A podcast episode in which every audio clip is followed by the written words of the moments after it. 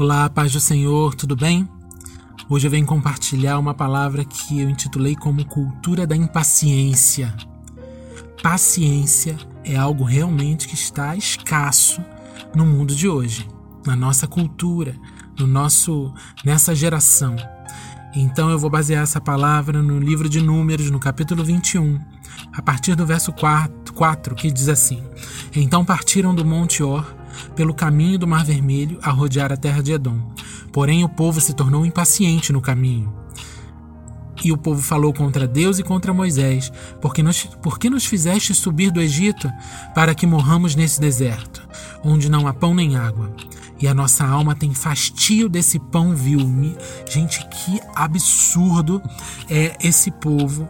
E eu posso tentar me colocar no lugar deles, é, caminhando por um deserto, onde havia uma, uma certa estabilidade, né, entre aspas, lá no Egito ainda que como escravos, ainda que como subjugados, eles tinham uma rotina, então sair de uma rotina é difícil para muita gente, mas eles, além de reclamarem de terem saído de lá, eles reclamaram até daquilo que Deus tinha enviado, que era o maná, para que os saciassem.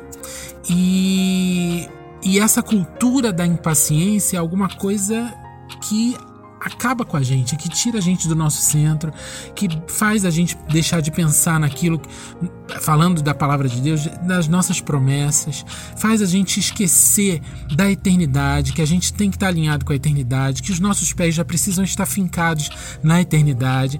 A gente esquece do que Jesus fez por nós para garantir esse acesso ao Pai, esse acesso direto a Deus.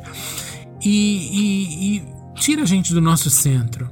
Quando a gente se deixa levar pela impaciência, quando a gente fica contando muito a hora, os dias, os minutos, os, as semanas e os meses, esperando por viver alguma coisa, sem ir ao Pai, sem perguntar para o Pai se é a hora, sem perguntar para o Pai se é aquilo mesmo que nós temos para viver, sem verificar com Ele é se o nosso sonho bate com o dele para nós.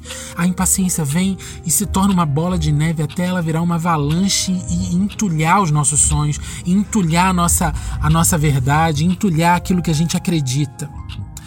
Mais adiante, no verso 8 do mesmo capítulo do 21 de Números, o Senhor ele dá uma saída uh, ah, para o povo. Faze uma semente abrasadora, põe-na sobre uma haste, e será que todo mordido que a mirar viverá. Porque depois dessa reclamação houve uma maldição.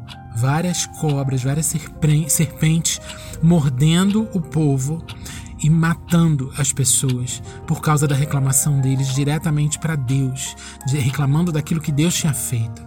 Então Deus deu uma solução: faz uma serpente, Moisés, e põe no alto, todo mundo que o mordido que olhar para essa serpente vai se curar. E assim é Jesus na cruz, e assim é quando a gente olha Lembra de Jesus na cruz, quando olha para a cruz hoje e vê a cruz vazia e se lembra de tudo, a gente sara da nossa impaciência. Então vai junto com essa, com essa palavra, vai uma dica para você. Lembra do sacrifício de Jesus na cruz por você. Ele não ficou impaciente, ele foi até o final.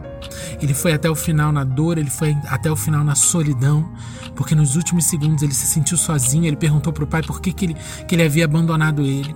Ele foi até as últimas consequências. Ele foi ao inferno, pegou a chave da mão do, do diabo e voltou para que eu e você tivéssemos vida em abundância hoje, para que a gente não reclamasse para que a gente não se deixasse vencer pela impaciência, para que a gente parasse de fazer conta de dias, horas, anos, meses, semanas e minutos e segundos, para que a gente entendesse que a nossa vida está nas mãos de Deus e Ele sabe o que é melhor para nós.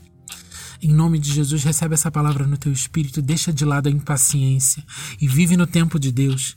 Em nome de Jesus.